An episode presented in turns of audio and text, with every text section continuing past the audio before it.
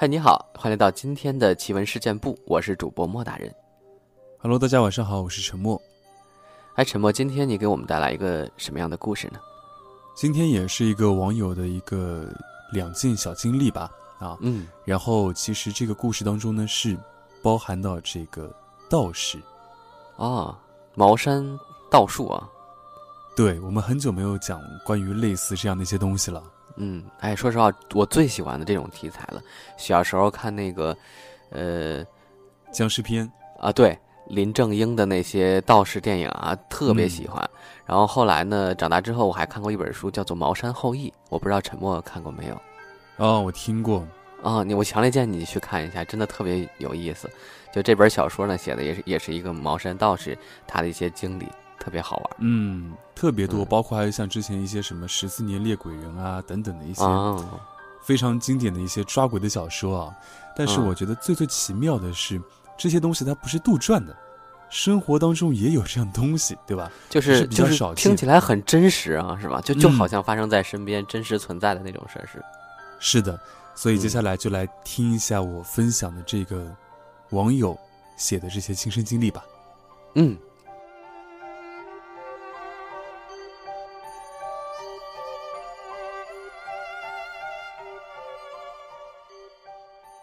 我自己没有一点本事，凡人一个，愚钝，学什么都慢得要命。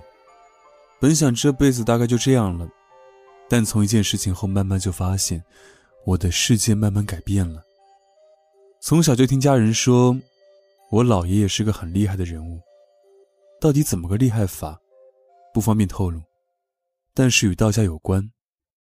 从小听长辈提起他的事迹，就全当故事听。没有上心。后来自己慢慢长大了，也就淡忘了。后来认识了我的一个朋友，是茅山的，会点道术，一些事情越聊越投机，后来发展成为很好的朋友。事情就是从他开始的，因为对这些虚幻的东西，谁都有好奇感，我也不例外。因为关系好，我就托他帮我查一下。我老爷爷到底是个怎样的人？他也挺豪爽，就去帮我查了。查了几天，什么也没查到。后来他就接到他师傅的电话，问他是否在查一个人。我朋友一愣，回答是。然后他师傅就痛批了他一顿，并且警告从此禁查此事，要不然谁也保不住他。我朋友很懵，之所以懵是有原因的。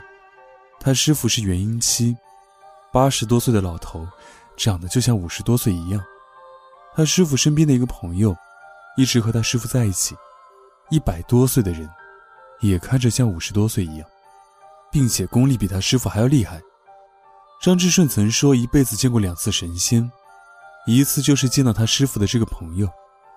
虽然我朋友不服，但是他师傅说了，他也不敢不听。后来他就把这件事和我说了，并表示惋惜，同时他也希望我也不要查了，并且他和我说：“你老爷爷大概是得罪了什么大人物。”昨天晚上他在睡觉，一个黑影进入了他的房间，他感觉到压迫感，那是一种彻底的窒息感，大概是因为他师傅的缘故吧，也没怎么他。一些人大概认为是自我感觉，有可能是幻想。我认为几乎不可能。我朋友虚丹期，并且早已经开了天眼，察觉一些东西很锐利。天眼分为三等，上中下各分三种，所以天眼有九种。也不可能是鬼魂一类的，他们见我朋友都是绕道走。我朋友对没有帮到我感到很愧疚。那晚我们聊到十二点多，后来就是因为这件事，给我惹来了麻烦。他走之后，过了几天就不对劲，每天晚上从十二点左右，就有一股风从墙上来，直吹我的头，有些风还掠过我的脸。我一吸气，就能吸入我的身体里面。我开始一直以为窗子没关好，就没放在心上。这样过了半年，我的脸色越来越青，浑身没有劲。这种虚是从骨子里来的虚。我妈一直说我是吸烟导致的。我给自己开了补中益气汤、八珍汤、附子理中汤、当归四逆汤、五茱萸汤，最后连乌梅丸都用上了。我是一个中医大夫，都是喝上几副，有所减轻，一停药就又回去了。后来感觉情况不对，才考虑是不是晚上的古风导致的。然后我睡觉时换一头睡觉，发现那古风跟着自己走。你躺在哪儿，它在哪儿吹。你马上换一个地方，也就停止几秒钟，然后它就跟上你继续吹。当时我自己都无语了，难道我得了癔症？平时我都是自己一个房间睡觉，因为晚上看书时安静。然后我就跑到我老婆的房间，睡觉时我让她把手放在我头上，他惊讶地问：“从哪来的风吹我的手？”他害怕了。我也懂了，这风是来要我命的。我叫来了我的那位朋友，让他开开天眼帮我看一下。他说设置了障碍看不清，但是墙上绝对有东西，隐约觉得像一个阵法。他想破坏掉，但是一点用都没有。他走后，我很生气。大多数人大概感觉到害怕吧，只有经历过，大概才能明白，情绪是深深的愤怒和无奈。生气我也不敢表现出来。俗话说不打笑脸人，我就对着墙说好话。我说我废柴一个，不知得罪了哪位高人，请放我一马。说了好多好多话，自己都记不清了。结果风继续吹，并且晚上有时迷迷糊糊中，能看到正对我脸的墙上，有个洞，从里面出来一个模模糊糊的影子。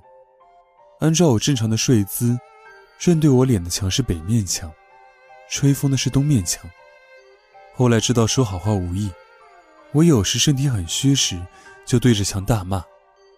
风继续吹，很小的风，但是一直吹，我彻底无语了。后来我就不管他了，吹你的吧，该怎么睡怎么睡，活个坦然就行。这辈子我最信任的人不多。我师傅算是一个，他教我中医，实实在在的教，从不藏私。我很信任他，就像信任我父母一样。和他已经多年不见，那晚我做了一个梦，他来了，我很高兴。他让我带他在我家周围到处走走，我领着他到处走着，看到一个地方，在我村里面，突然他停下来，要走进一条胡同。我内心是排斥的，因为我知道里面有一家人要给儿子盖房，盖到一半塌了，不吉利。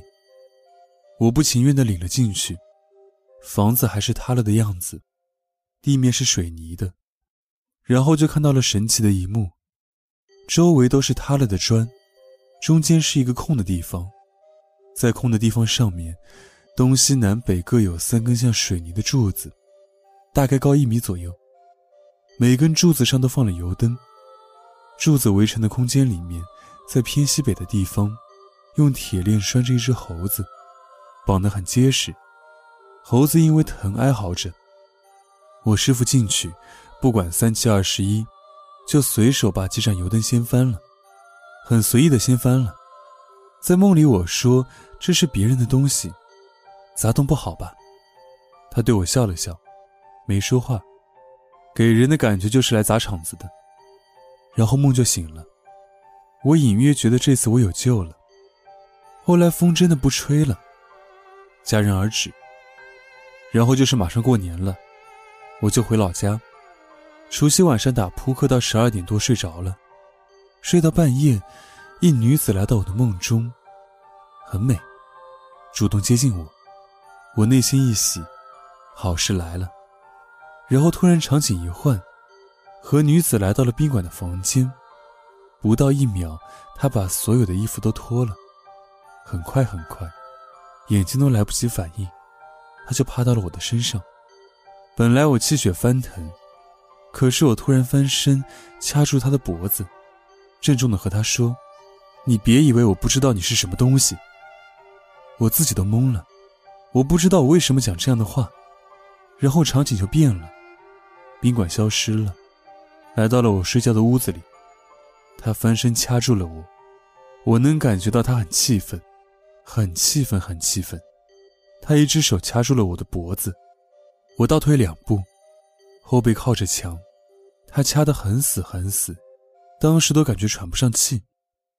然后震惊的一幕出现了，他把我整个人往上提，我亲眼看着自己的脚慢慢离地，越来越高，始终都是一只手完成的。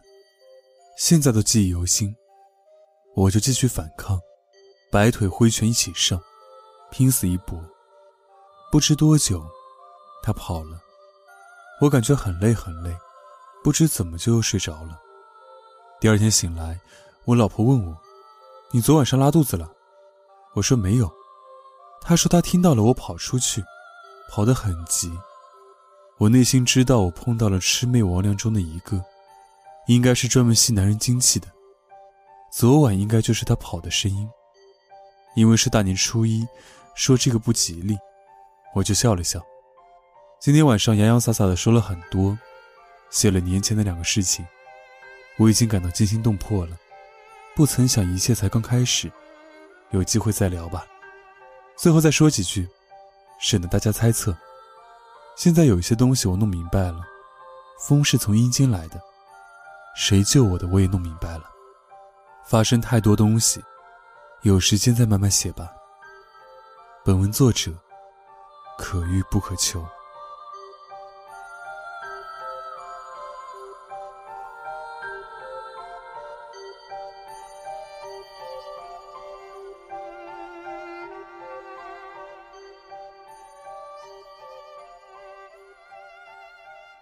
听完了沉默分享的这个故事之后呢，我们来分享一个我们听众朋友投稿的故事。这位朋友叫做 Mario，给我说，之前呢我们也分享过他的故事。他说我大学的第一个学年是被分配在我们学校的老校区住宿的。我们学校是在上个世纪中期，清华大学等北京学府联合迁来西南的。清华大学无线电系与土木建筑系的老师和同学们，就围绕着一座山作为学校。这就是我们学校老校区发展而来的历史沿革。几十年时间过去了，学生换了一批又一批，而基于当时设计的几栋宿舍楼，在一次又一次修改翻新之后，也供应着现在的大一男生居住。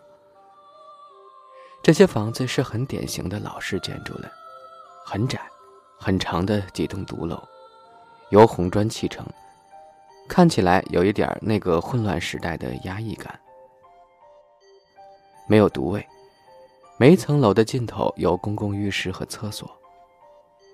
这里的规模都是六人间，我住在二楼，睡在靠窗的上铺，和另一个同学头对头睡的。隔壁的隔壁就是公共厕所，因为走廊狭长，白天时阳光都晒不进来，到夜里更是阴森恐怖，所以我基本都不会起夜上厕所。有一次晚上肚子很痛，醒来以后本想等着天亮再去厕所的，一看时间才两点半，憋肯定是憋不到了。相比起山精鬼怪而言，这个时候的腹痛更加让我难受。我故意下楼时加大动静，想把下床同学给晃醒了，好找个借口让他们陪我一块儿去。可是那晚大家睡得很死，我也不想把别人直接叫醒了，否则一个大男人大半夜上厕所把人家叫醒，还挺尴尬的。于是我看大家都没动静。我就自己走到门口，轻轻的打开门。狭长的走廊，产生了隧道效应。打开门的一瞬间，有一股气流往回拖拽着门，阴风阵阵，让我很是不适。我隔壁的隔壁就是厕所，所以我很快就走到那里去了。老式厕所每个单间并没有门，是那种底部连通。围栏很矮的老厕所，厕所虽然有年代了，但是清洁阿姨们打扫得很勤，十分干净，地砖还反着窗外的月光呢。我进门以后，蹲在了第二格，方便到中途，听到一阵脚步声从走廊那边传过来，啪嗒，啪嗒的脚步声，使我惊起了一身的鸡皮疙瘩。过了一会儿，我听到脚步声到厕所门口停下来，我感觉自己都惊起了冷汗，两腿发麻，也感觉站不起来。于是我用余光。瞟到地砖上，我发现了越来越近的影子。我再挪挪视线，才看到原来是隔壁寝室的同学。我顿时便放松了一些。那同学是我们同学院隔壁专业的一个男生，平常没什么交流，不过也见到过好几回。我看着他，没看到我，而是直挺挺的。从我这个隔间门前径直走过了，往更里面的坑位方向走去。发现有一个熟人和我一块上厕所，我就没有再这么害怕了。几分钟后，我解决完毕，走出厕所。刚走出来，突然觉得很不对劲儿。不对呀，我怎么没有听到他踏进隔间的声音呢？好像也没有解开皮带外裤的那种碰撞的声音，安静的就好像只有我一个人在里面一样。我心里越想越是害怕，于是加快脚步跑回了自己的房间。迅速沿上寝室的门后，我依然惊魂未定。靠在寝室门上，我发现夏普同学坐在床边，望着窗外。我狐疑的走上前去。小声的说：“你在看什么呀？”他不回应我，就那么痴痴的坐着。我的头皮已经麻得快失去知觉了，我马上爬到床上去，钻进了被窝子里。我不敢看夏普同学到底在干什么。我摸摸枕边，想找到我的手机，试图看看手机来缓解恐惧。就在摸索的过程中。我竟然摸到一只手，吓得我直接抖了一抖。不过很快意识到，应该是临床的同学，把手伸直了，所以放过来了。这边扭头看看他的方向，可迎着窗外的月光，我看到他正盯着我呢。这一次我直接吓懵了，把头蒙进被子里，大叫大闹起来。我喊得嘶声力竭。我突然感觉有强光透过我的被单儿，我马上掀开被子，这时发现寝室的灯都已经打开了，室友们都看着我。干嘛呢？大晚上嚷嚷什么呀？我惊恐的问临床的人：“你刚才看着我干嘛？给我吓死了！”还有你，我又望向下铺：“你大半夜没事坐在床边干什么呀？想吓人呀？”临床的很是疑惑，表示自己一直都在睡觉啊。夏普也说自己啥时候坐起来了。我转头一想，临床和夏普都是老师的同学，不会做这种大半夜吓人的事儿。更何况还两个人约好了一起做。那我刚才到底看到的是什么呢？我连忙在说：“我刚才去上厕所，看到隔壁的小陈了。”进去里面的隔间，结果突然消失了。你说他一个隔壁寝室的，离厕所最近，为什么我听到他的脚步是从走廊尽头走过来的呢？我说话已经有点略带哭腔了。室友回应我说：“你生病了吗？隔壁小陈不是前几天就回家了吗？要中秋节之后才回来，你做梦了吧？”是吗？我是在做梦吗？可是这一切都好真实，好惊悚啊！室友们安慰着我，快点睡。我躺下，拿出手机，发现有一个新的好友添加申请，是一个还没有更换头像的企鹅头，而他的申请信息写着：“你看到我了吗？被这个故事吓到了。最后这个好友申请真的是点睛之笔，不知这个在厕所遇到的隔壁小陈到底是人还是鬼呢？